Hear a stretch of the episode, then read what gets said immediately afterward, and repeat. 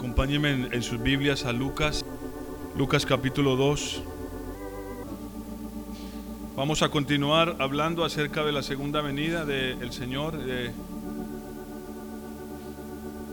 viendo el ejemplo de aquellas personas que participaron de la primera venida y estuvieron en el lugar correcto y en el momento, en el tiempo correcto. Lucas 2, capítulo 36.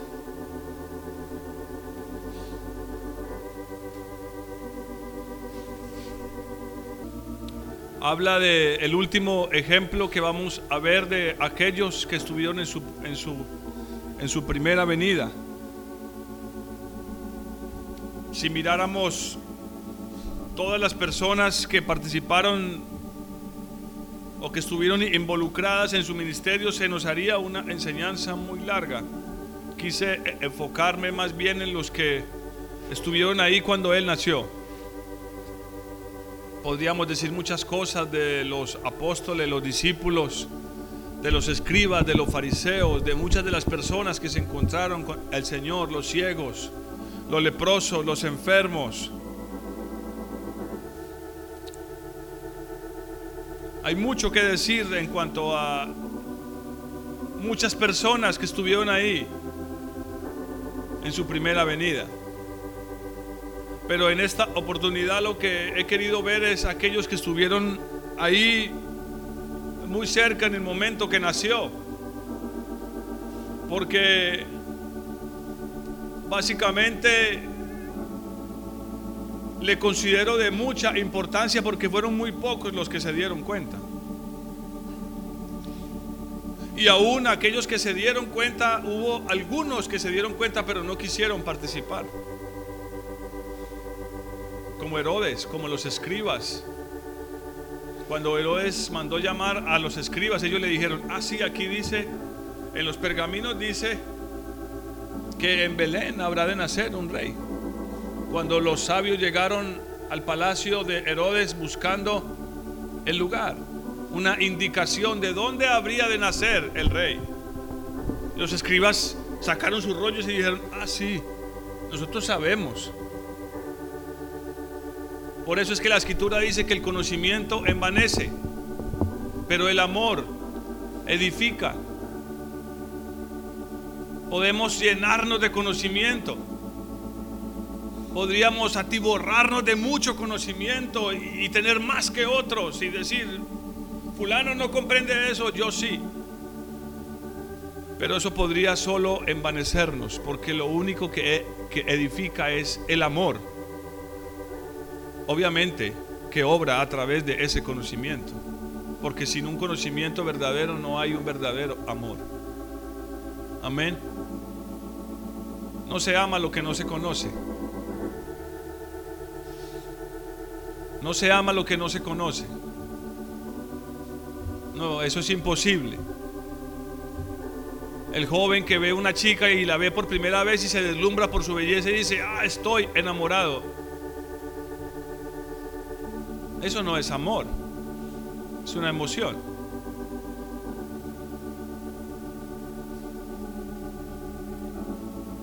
El conocimiento es muy importante, pero lo único que puede librarnos de que nos envanezca es el amor. Y la escritura deja claro en qué dirección el Señor está diciendo eso. Es si me amáis, guardad mis mandamientos. Ningún amor, ninguno tiene mayor amor que este, que aquel que pone su vida por otros. Hay muchas maneras de explicar lo que significa ese amor. Entonces podríamos tomarnos muchos domingos eh, hablando de cada uno de esos personajes. Yo lo dejo a su consideración. Esto ha, ha querido ser más una introducción para que cuando usted lea los evangelios piense en cada persona que se topó con el Señor y cuál fue su actitud. Si fue correcta o si fue incorrecta. Si salvó su alma o solo consiguió lo que buscaba. Porque muchos se toparon con el Señor y consiguieron lo que buscaban. Pero nunca encontraron salvación. Amén. como los nueve leprosos. Dejaron de ser leprosos, pero no obtuvieron una salvación. Por eso muchas veces, muchas, no pocas, el Señor a mucha gente que sanó y que le concedió lo que buscaba realmente en su corazón, terminó diciéndoles, o antes de sanarlo les dijo, tu fe te ha qué? Salvado, porque de eso se trata. Él viene a salvarnos. Pablo dice que esperamos una salvación que ha de ser traída desde los cielos. ¿Cuántos aquí necesitan ser salvados? Esa es la urgencia. Ese es el entendimiento que debe haber.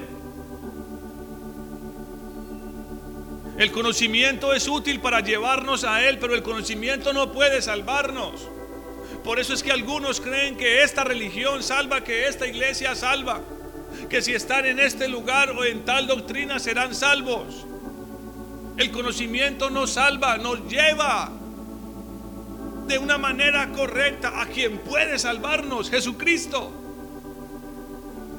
El Señor se lo dijo a los fariseos. Ustedes escudriñan las ustedes escudriñan las, las escrituras y bien hacen, pero no se dan cuenta que las escrituras hablan de mí y ustedes no quieren venir a mí. Nadie sabía más ni mejor las escrituras que los fariseos y los escribas. Pero paradójicamente, y sucederá hoy con muchas personas antes de que empecemos a ver el, el, el ejemplo de esta mujer. Va a suceder de una manera increíble. Que el conocimiento que debía ser para muchas personas de salvación será de destrucción. En vez de ser salvación será destrucción. Por eso Pablo dice, la letra mata. Mata. Pero el Espíritu es el que da vida. Todo este conocimiento tiene como propósito llevarnos a Él, encontrarnos con Él, ser transformado de gloria en gloria. Cuando habla de gloria, habla de un encuentro con su presencia, su belleza. Y en medio de ese encuentro, tras encuentro, tras encuentro, algo va siendo cambiado adentro de nosotros. De repente un día despertaremos y ya no seremos las mismas personas. Si usted no anhela eso, déjeme decirle con mucho amor y respeto, está en el lugar equivocado. ¿Me escucharon, amados? Si usted no anhela eso, está en el lugar equivocado. Si está aquí porque la música es bonita, porque la predicación es bonita, y solamente por eso está en el lugar equivocado. Está en el lugar equivocado.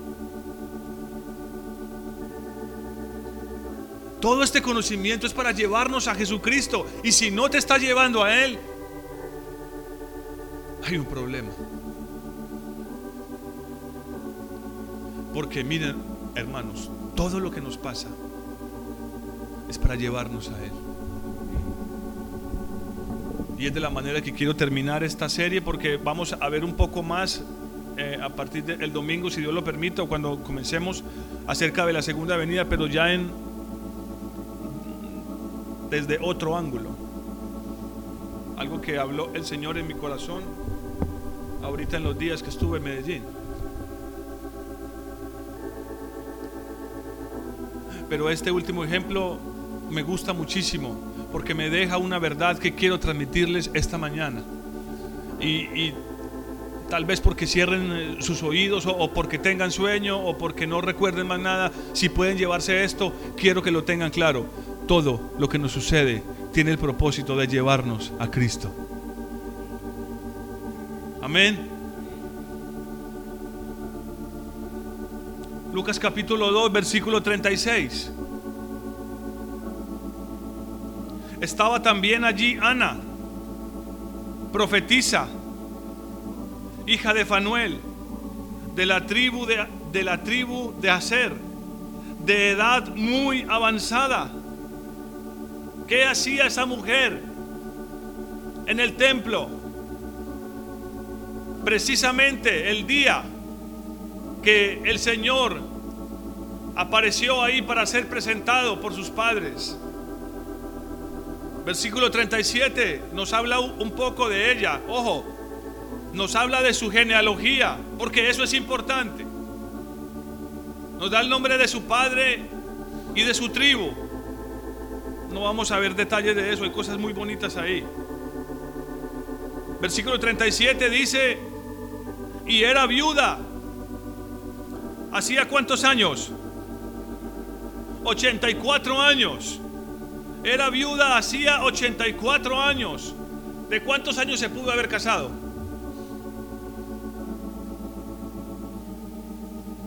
Vamos a suponer que se casó de 16, 17 años. Era muy común en la época. O sea que tenía aproximadamente cuánto? Como unos 100 años. Tal vez más. Vamos a suponer que tenía 100 años. 100 años. Mire, a mí me gusta mucho fijarme en, los detalles. Esta mujer estaba en el templo. ¿Hacía cuántos años? Bueno, dice que quedó viuda hace, hace, hace 84 años, pero voy a tomar esta relación para que lo vean y era viuda hacía 84 años. Y debido a eso, no se apartaba del templo, sirviendo de noche y de día con ayunos y oraciones. Esta, Ana, presentándose en la misma hora, hermanos, presentándose, me gusta esa frase, en la misma hora ¿Saben que no podemos saber el día y la hora? ¿No sabían eso? La Biblia dice que nadie puede saber el día y la hora, nadie lo sabe, ni el Hijo. Si él quisiera podría, pero él dice que esa potestad solo es del Padre. Pero esta mujer estaba en el lugar correcto y en la hora indicada. Amados, usted y yo, aunque no sabemos la hora, podemos estar en el lugar correcto y a la hora indicada. Eso habla de una fracción de tiempo muy pequeña. Es como si me preguntan, ay, como cuando de pronto he conversado con el pastor de Cali, me dice, hermano, ¿cuándo viene por aquí? Que hace rato que no viene. Yo le digo, hermano, no sé, un día de estos. Eso abarca un espacio como grandísimo. Pero si yo le digo no, el viernes a las 8, ya le di una hora. Mire, ¿por qué estoy diciéndoles esto? Porque de la misma manera que Simeón, esta mujer, fueron guiados por el Espíritu. Y otra vez, no quiero pasarlo por alto, quiero recalcar esto necesitamos el Espíritu. No necesitamos saber el día y la hora. No necesitamos entender todas las señales. No necesitamos entender todos los eventos. Ojalá pudiéramos. No necesitamos comprender. Alguien me preguntó, hermano, y, para usted, ¿usted piensa que de pronto este eclipse que hubo tiene alguna cosa, alguna relación espiritual? Le dije, no sé. Esperaba una respuesta de mí. Porque digo, este, este es pastor, este de pronto sabe. Le dije, no tengo la menor idea. Lo único que sé es que no es bueno mirarlo porque te puedes dañar los ojos. Pero leyendo un artículo esta semana, miren, si alguien se parara en un lugar y se quedara ahí, en ese lugar, tendría que esperar aproximadamente 360 años para que en el lugar donde esté parado vuelva a haber un, eclipse como el que hubo esta semana en los Estados Unidos. O sea, si quisiera que otra vez en ese mismo lugar, en ese mismo punto, hubiese un eclipse, tendría que esperar aproximadamente unos 360 años. O sea, no sucede. en un espacio de tiempo muy corto en un mismo lugar. Pero sorpréndase que ahora en el 2024 habrá otro eclipse igual, solar, total. 2024, creo que sí, si me descacho con la fecha me van a perdonar, creo que es 2024. Sí, siete años. ¿Y saben qué es lo más tremendo? Que sucederá en el mismo lugar que el que pasó esta semana. Leí el artículo y dice un montón de cosas, muchas especulaciones, es de un rabino. Eh, increíble. Porque vamos a, voy a dibujarlo así en sus cabezas. El eclipse vino de izquierda a derecha. Ahora, este que viene en el 2024 será de derecha a izquierda. Y el lugar, si marcáramos una X, por decirlo así, en el lugar donde se ha de encontrar ese que hubo con el que va a, ver, y se marcara el punto exacto en la tierra donde va a coincidir la hora más oscura cuando la luna está totalmente tapando al sol, coincide en un pueblito en los Estados Unidos que se llama el pequeño Egipto. Eh, yo, le, yo le decía a, eh, a alguien, yo le decía, Dios tiene sentido del humor. El pequeño Egipto.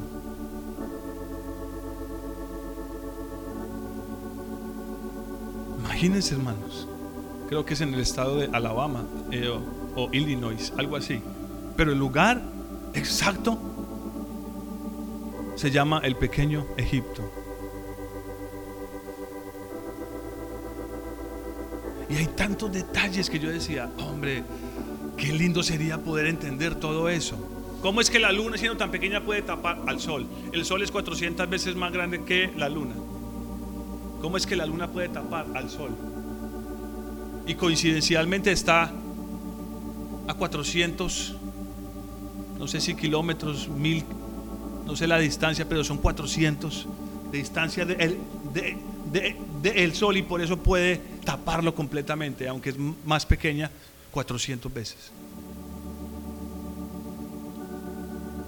Ahora yo pensaba en mi corazón, qué lindo poder entender todos esos detalles. Y de repente el Señor volvió y me recordó esto. No es necesario. Lo que necesitas es el Espíritu.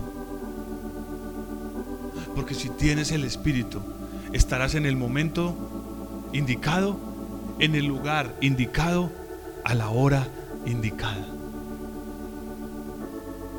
Hoy nos visitó el Señor. Solo puedo pensar en el que no vino. No estoy pensando en nadie en particular porque veo, veo, veo, veo a la mayoría, pero sí puedo pensar. Es posible que esa persona que no vino haya perdido una oportunidad gloriosa, no haya estado en el lugar correcto a la hora indicada. Y haya perdido ese toque que Dios tenía para él o para ella. ¿Entienden esto, hermanos? Hermanos, esto es así. Estas dos personas, tanto Simeón como Ana, ¿no creen que pudieron haber perdido ese momento? ¿No creen que pudieron haber perdido ese momento? Miren, era solo tendrían una, una oportunidad. Ambos eran ancianos. Esta mujer tenía 100 años. El otro le dijo, Señor, ahora despides a tu siervo, ya puedo morir en paz. No, no, no era jovencito. Era solo una oportunidad. Hermanos, escuchen esto. Yo lo he dicho muchas veces. Dios es Dios de segundas oportunidades. Pero cuando se trata de lo que viene, cuando se trata del día que viene, y leo estas cosas y las escudriño, tengo que decir, hermanos, creo que solo será una oportunidad. Creo que solo tendremos una oportunidad. Sucederá como las diez vírgenes. Solo tuvieron una oportunidad. Porque las cinco insensatas se fueron a comprar el, el aceite, pero cuando regresaron la puerta estaba cerrada. ¿Están entendiéndome esto?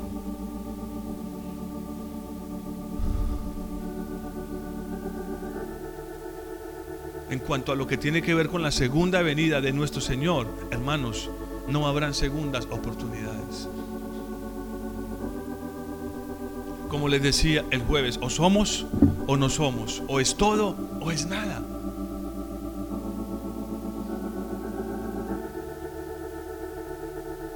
Ahora, estamos aquí, eh, eh, bueno, vamos a terminar de leer el pasaje.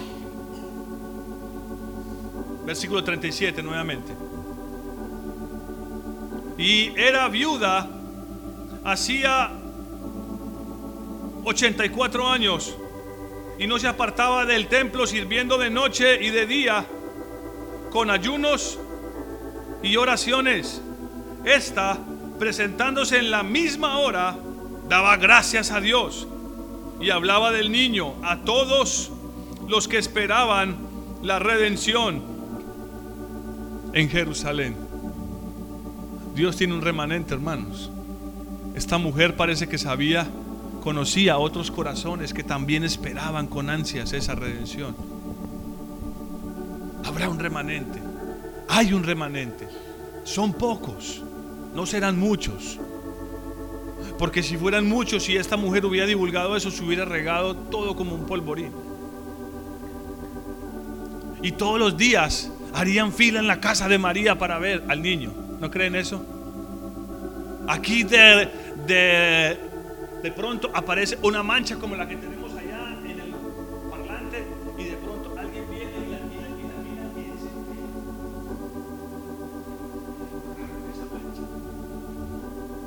y. Parece la figura de la Virgen. Saldríamos por las noticias, harían fila aquí hasta la esquina para entrar. Porque es lo que la gente está buscando.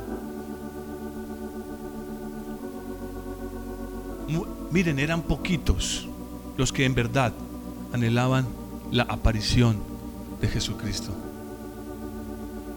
Los otros esperaban a un rey que los salvara de la opresión de los romanos, que los salvara de su situación difícil eh, mm, económica, que los sanara de sus enfermedades. Era una época de muchas enfermedades, ciegos, leprosos, mancos, cojos. Por eso la palabra dice, uy, ¿cómo así que mi cena está vacía? Dice el Señor, traigan a, vayan por las calles y traigan a cojos, ciegos, mancos. Era un tiempo con muchas enfermedades, el pueblo estaba bajo mucha opresión.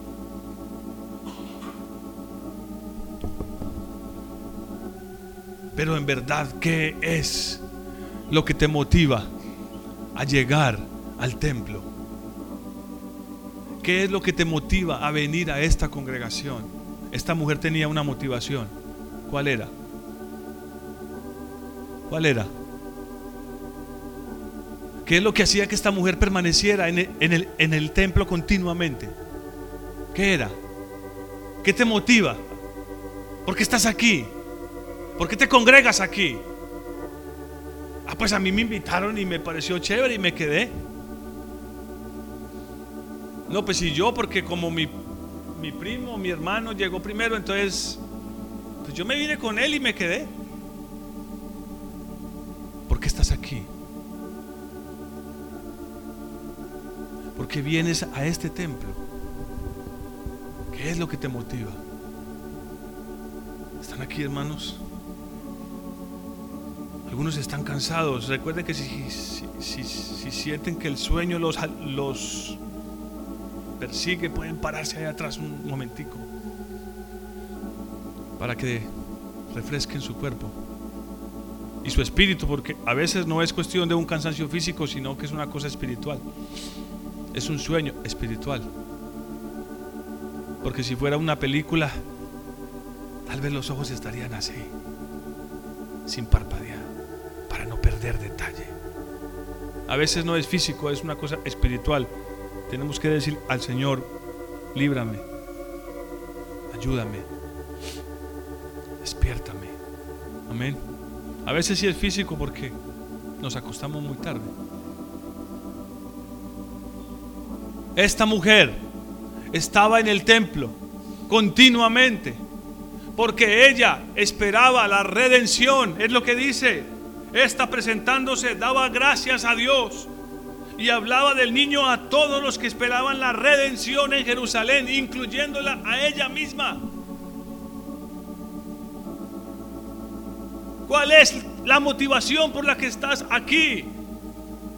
Puede que hayas llegado porque estabas en una situación muy difícil, económica, familiar, de salud, y de repente te diste cuenta que necesitabas al Señor para que te ayudara o te rescatara de lo que estabas pasando. Eso está bien. Muchos han llegado al Señor por esas circunstancias. Pero debe quedar claro en nuestros corazones por qué estamos en la iglesia. ¿Por qué? ¿Qué estamos esperando? Nuestra redención. ¿Alguno aquí no sabe lo, lo que significa eso? Redención. Salvación, liberación, rescate, ser cambiados. Es lo mismo. Si estamos aquí por otra razón, es posible que estemos en el lugar equivocado. Ahora sí, hermanos, miren por qué les decía esto al principio. Y este mensaje va a ser más corto por el tiempo. ¿Qué significa cuando dice que esta mujer era viuda? ¿Qué significa eso? que su marido murió. Ya enseguida lo vamos a ver en un término espiritual. Ya el hermano estaba pensando en un término espiritual. Pero ¿qué significa? Que, eh, ah, es viuda. ¿Eso qué significa? Que su marido murió. Hermanos, ¿saben lo que significaba? Lo que significaba, bueno, hoy lo que significa eso.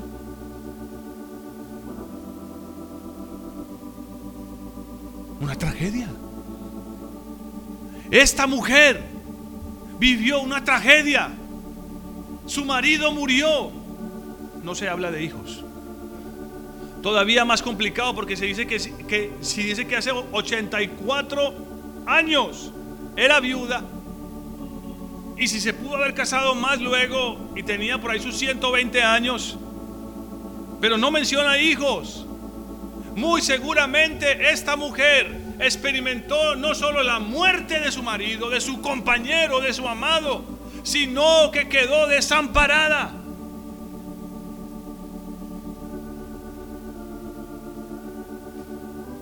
Tragedia, ¿no? Una situación económica horrible tuvo que, tuvo que haber pasado. Por eso si usted lee Hechos, se dará cuenta que cuando la iglesia empezó a conformarse, los discípulos tuvieron mucho cuidado de cuidar a las viudas, de proveerlas, porque nadie, o sea, una viuda fácilmente podía terminar en la calle mendigando o muriendo.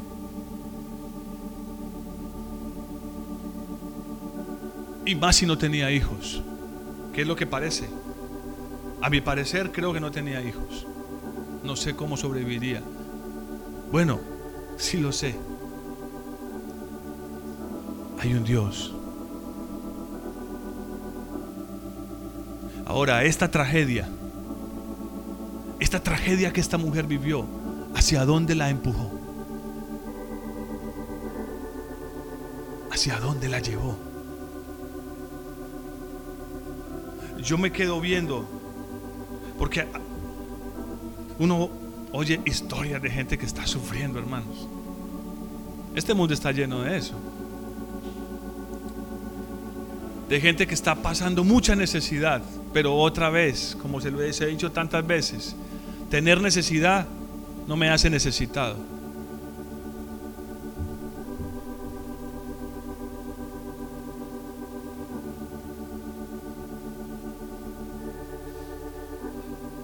Voy a atreverme a decir esto, ustedes no saben quién es. Y como hay muchos, apartamentos, puede ser cualquiera. Tenemos una campesina. Que muchas veces nos ha tocado la puerta llorando. Y diciéndonos que no tiene para comer. Que tiene problemas. Que tiene deudas. Desesperada. Y mi esposa siempre le ha dicho lo mismo. Doña señora, casi digo su nombre. Usted necesita buscar al Señor. Hasta nos ha tocado la puerta para vendernos cosas de ella. Porque tal vez está, no sé, desesperada por dinero.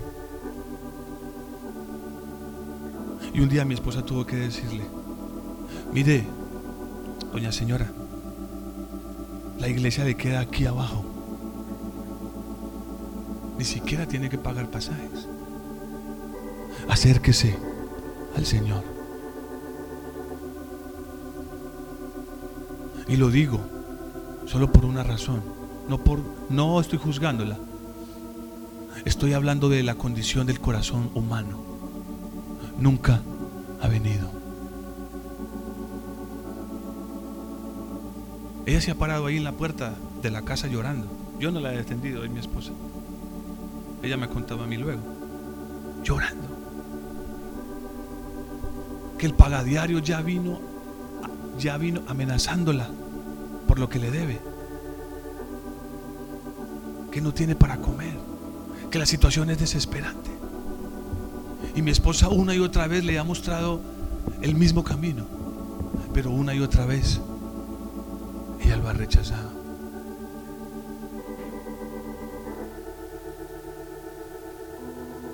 Y yo sé lo que va a suceder si le damos dinero.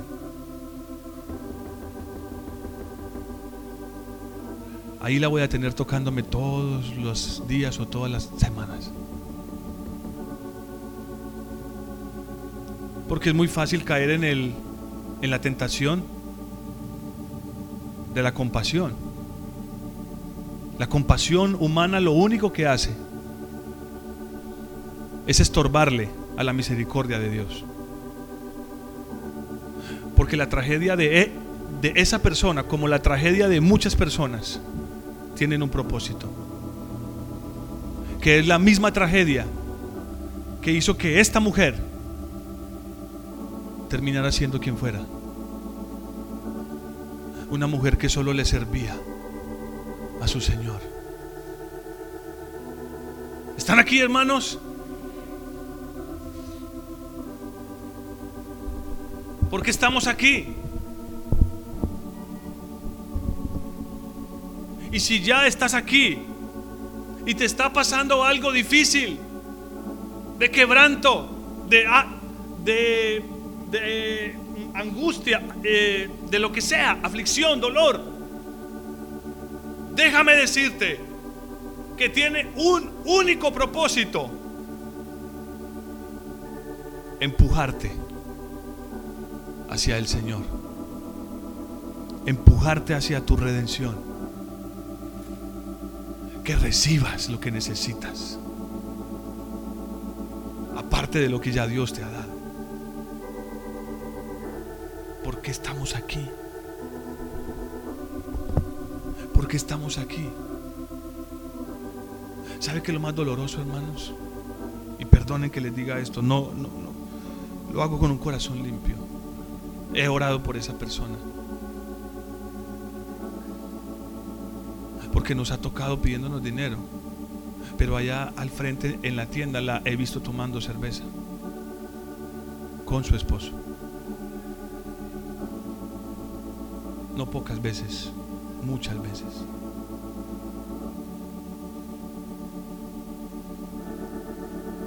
Y eso es lo único que manifiesta. Es lo perverso que es nuestro corazón. Y lo peligroso y desastroso que es que pongamos nuestra confianza en nuestro corazón.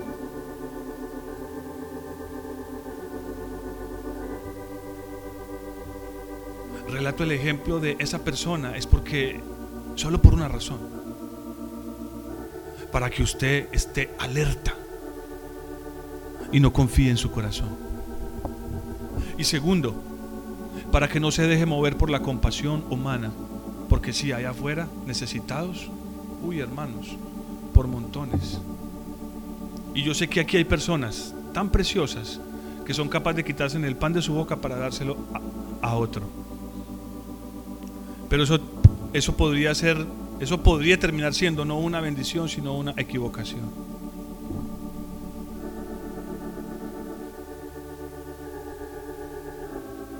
Amén. Yo les he dicho, si quieren dar, sí conozco a personas necesitadas y que están buscando de Dios. Todavía por ahí hay alguien que eche en un sobrecito, ofrenda para familia necesitada. Gracias, no sé quién es, pero hoy le digo gracias. Y aquí mismo en la iglesia hay personas necesitadas. La escritura dice que si hemos de ayudar es primeramente a los hermanos de la fe. Amén. A los de la familia de la fe. Pero entendiendo que todo lo que nos sucede tiene un propósito. Arrinconarnos si es necesario para que estemos cara a cara con Dios y podamos decir, sálvame, sálvame, como Pedro. Si eres tú, manda que yo también baje de la barca y camine sobre las aguas. ¿Qué estaría pensando? Hermanos, ¿qué le estaba pasando por la cabeza a Pedro? Que lo único que se le ocurrió cuando vio a su Señor venir a la barca caminando sobre las aguas era decirle, si eres tú, que yo también camine.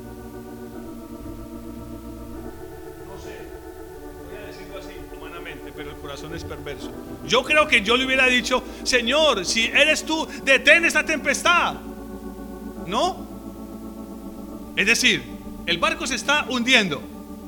Y a Pedro lo único que se le ocurre es ir a caminar encima de esa tormenta y de las olas. ¿Ustedes qué hubieran hecho? A ver. Lo único que se le ocurrió fue decir,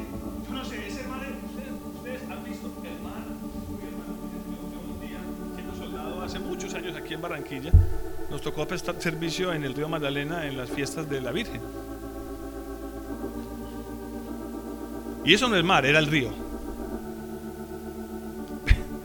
Pero había un viento tan terrible y esa barquita hacía así.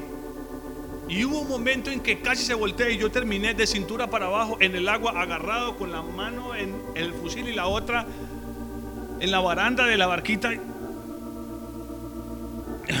yo dije, hasta aquí llegué. Yo tengo mucho miedo al agua. Al mar me le arrimo y cuando veo que ya está por aquí, yo digo, no, de aquí no paso. Esto no es lo mío.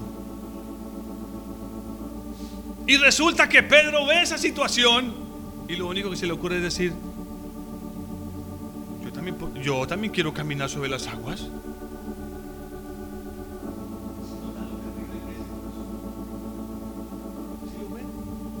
que hubieran dicho, Señor, si eres tú, calma esta tempestad, sálvanos. Pero cuando dijo él, sálvame? Cuando dijo, sálvame? Cuando ya se estaba hundiendo en su orgullo, en su arrogancia de querer caminar también sobre las aguas. Oh, qué terribles somos, hermanos. Qué terribles somos. Y yo sé que el apóstol Pedro me está escuchando y yo sé que diría amén. Él, sabe, Él sabía y sabe lo perverso que es el corazón humano. Él quiere arrinconarnos si es necesario, hasta que seamos capaces de decirle, sálvame, sálvame de lo que soy.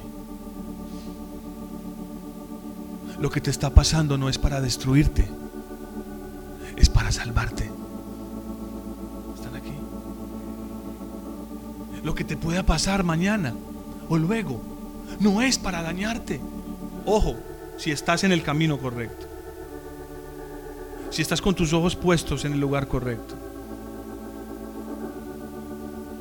Porque si me fuera a la otra orilla de esta verdad, Dios sí puede ponernos pruebas y tentación, pero pruebas y situaciones en las cuales nosotros escojamos desviarnos, porque lo como le dijo a Moisés, está bien, Moisés, te arreglo el problema. Tengo un ángel listo para que vaya delante de ti y arrase a todos los enemigos y puedan poseer la tierra que le prometí a ti y a tu pueblo, pero yo no voy contigo. ¿Qué prueba? ¿Qué prueba, hermanos? ¿Qué, hubiéramos dicho usted y yo? Ay, pastor, yo habría hecho lo mismo que Moisés. Si tu presencia no va conmigo, no me saques. ¿Sí? ¿Han sentido un dolor fuerte? La hermana Laura me mira, ella sabe. Y yo también sé lo que es un dolor de esos. Los que han sentido aquí ese dolor de cólicos renales. Yo me retorcía en el piso como un garabato.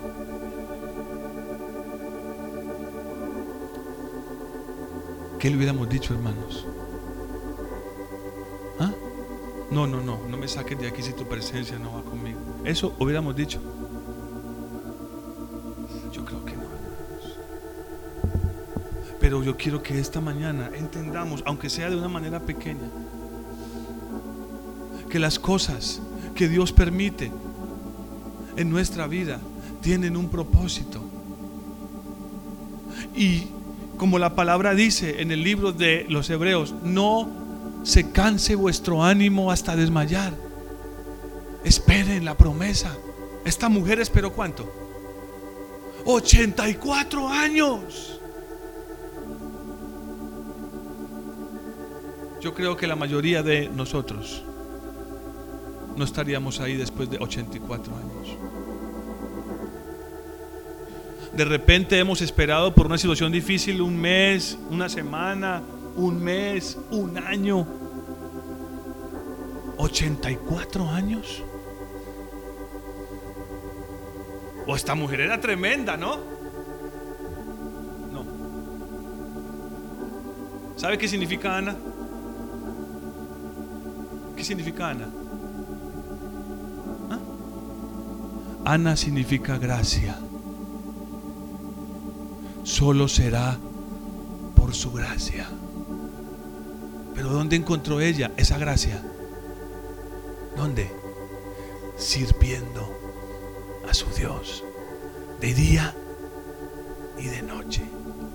Servir significa adorar. Voy a decírselos que aquí lo tengo. Adorar rendir culto, ministrar, alabar. En el hebreo y en el griego servir significa eso, adorar, ministrar, rendir culto. También significa postrarse. Por cierto, a veces veo que, voy a decirlo así libremente, a veces veo que algunos niños se postran les voy a dar un pequeño consejo eh, a los padres. Postrarse es un acto de adoración serio. Asegurémonos de explicarle a nuestros hijos que si se va a postrar no es porque están cansados y el papá le dijo que no se sentara, entonces para descansar se postran. Asegurémonos de que lo hacen o, más bien expliquémosles que para hacerlo es porque estoy con un corazón contrito y quiero humillarme delante de Dios. No porque simplemente como estoy muy cansado y mi papá me, dijo que no me sentara en la, en la alabanza, entonces me voy a postrar. Postrarse es un acto de adoración muy serio, que implica reverencia y una conciencia y un corazón contrito. Entonces, tengamos cuidado cuando nuestros hijos deliberadamente se postran. Sentémonos con ellos, expliquémosles lo que significa, para que realmente si lo hacen, lo hagan con un corazón sincero y dispuesto, no por otras razones. Amén. Significa entonces servir, adorar, rendir culto, postrarse, ministrar, alabar, es estar en la presencia de Dios. No solamente es venir, poner las sillas, limpiarlas o, o, participar en cualquier cosa que sea de fruto para la iglesia o para, o para los hermanos. Eso sí es servir al Señor, está bien. Pero el concepto base de esto, eh, la raíz de esto, el concepto verdadero de esto es poder alabar, adorar, ministrar a nuestro Dios. Es ahí donde viene la gracia. Amén. Es ahí donde viene la gracia. No sé, voy a decir algo que no está en la escritura, pero es posible que ni siquiera sea cierto. ¿Recuerdan a la viuda que el Señor vio echando una monedita en el templo? ¿Y si fuera esta, hermanos? Yo sé que es muy posible que no. Pero es el mismo concepto, una mujer desamparada, seguramente con una situación económica muy difícil, pero ahí estaba echando todo lo que tenía. Claro, es que eso es lo que produce gracia. Eso es un acto de adoración. Cuando usted da sus diezmos y sus ofrendas, usted está adorando al Señor. Pero, cuando usted como los ricos que pasaban por la fila da lo que le sobra, usted no está adorando al Señor. Usted está, usted está eh, más bien está tratando al Señor como si fuese un mendigo, a quien le puedo dar algo de lo que me sobra. Él no es un mendigo. Amén. No lo es. No lo es. Una persona que da de lo que le sobra nunca recibirá gracia. Porque Dios no es un mendigo. Esta mujer halló gracia para esperar durante 84 años. No sé, voy a jugármela, pero no creo que tengamos que esperar tanto. Es, poco el tiempo, hermanos. El tiempo se pasa volando. Esta iglesia lleva siete años, va para ocho años. ¿A qué horas dije yo? ¿Cuánto tiempo? Voltee y mire sus hijos para que vea cómo pasa el tiempo.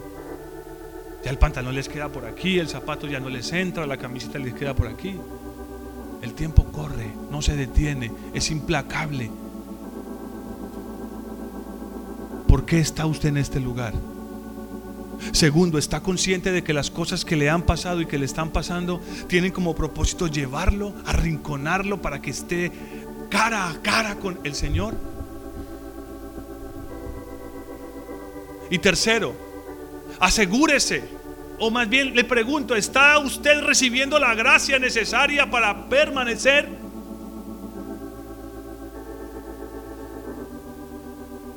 ¿Está recibiendo la gracia para, para poder permanecer? Y cuarto, ¿está usted sirviendo al Señor, al Señor? ¿O está sirviendo a su propio corazón? Lo que hace lo hace para Él o lo hace para usted. Lo que hago lo hago para Dios o lo hago para mí. Hay una gran diferencia, hermanos. Hay una gran diferencia. Y tengo mucho que decir acerca de Ana. La escritura dice que ninguno puede servir a dos señores. Por eso les acabo de mencionar el diezmo y la, y la ofrenda. Es por esta razón. Ninguno puede servir a dos señores. Mateo 6:24. Ninguno. Porque entonces, ¿qué pasará? Amará a uno y aborrecerá al otro. Por eso fue que el Señor dejó los diezmos y las ofrendas, para que no terminemos sirviendo a las riquezas, al dinero, a lo material, sino solo a Él. Porque de lo contrario, ni le serviremos a Él, ni tampoco tendremos gracia para esperar lo que viene. Estamos esperando una salvación. ¿No le da gozo eso, hermanos? Él viene. Y viene a darte la recompensa que esperas. Oh, hermanos, ¿qué estamos esperando? Esta mujer durante 84 años esperó su, su, su redención. ¿Y qué hizo Dios? ¿Le falló? No sé si sufría artrosis, artritis, gota de la presión, diabetes, yo no sé. Lo único que sé es que Dios la mantuvo firme y viva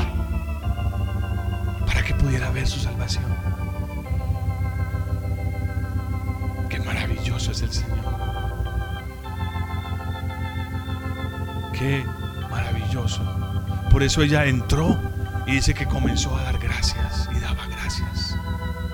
Y daba gracias. gracias. Pongámonos de pie, yo creo que es lo que necesitamos hacer. Darle gracias al Señor, no importa lo que te esté pasando.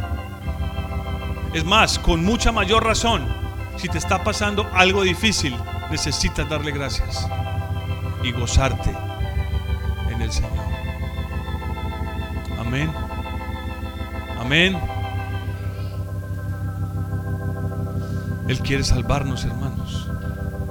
Y quiere que tengamos gracia. Alcancemos esa gracia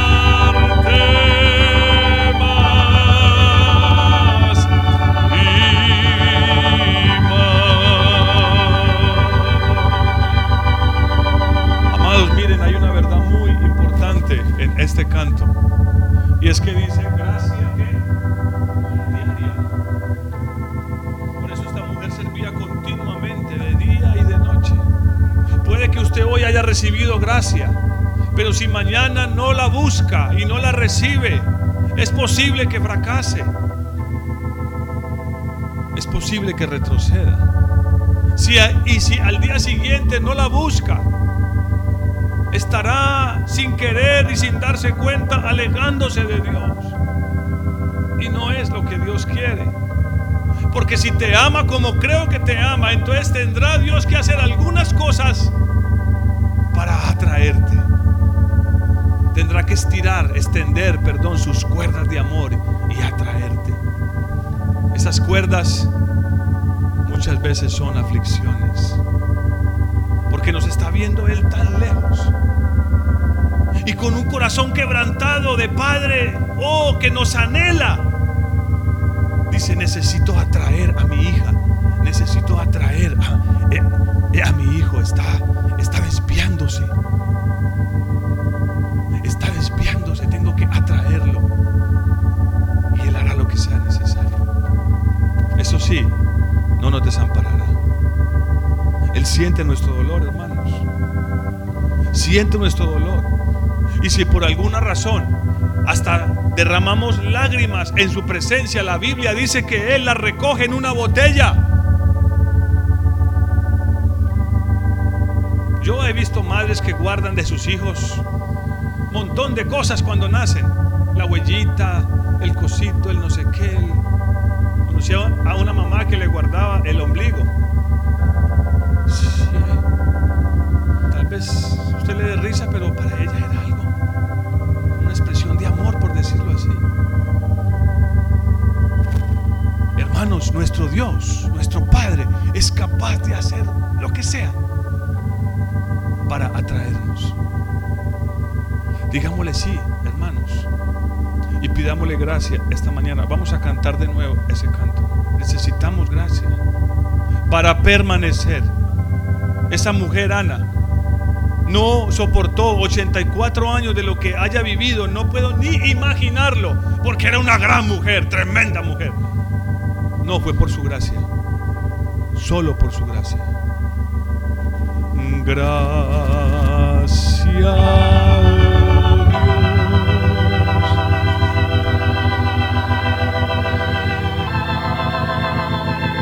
Aleluya.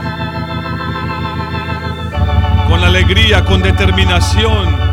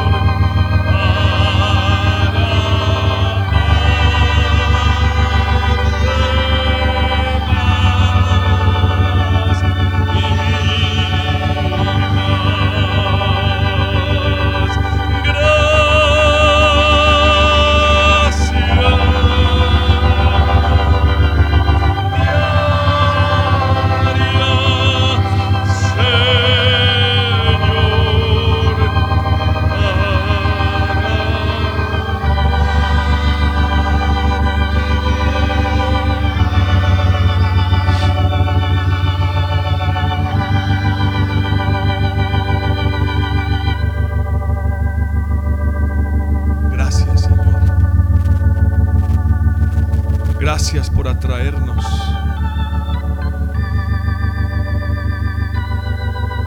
Gracias por atraernos. Dele gracias a Dios por atraerla, por atraerlo, por lo que ha hecho para atraernos a su presencia. Dele gracias. No se lamente. No se lamente. Aunque tuviéramos que esperar 84 años, yo una cosa sé. Dios estaría con nosotros. Aleluya. No nos dejaría, no nos desampararía. Él nos, Él nos lo ha dicho, lo ha prometido. Qué maravilloso eres, mi Señor. Qué precioso eres. Pero por favor, nuestro corazón es engañoso, Señor. Queremos estar en este lugar. Queremos estar en tu templo y en tu presencia por la razón correcta, Señor. Redímenos, sálvanos, rescátanos, mi Señor. No hay otra razón. No hay otra razón, mi Señor. No hay otra razón. Como tu palabra lo dice, buscad primeramente el reino de Dios y todas las demás cosas serán añadidas. Ese reino es nuestra redención.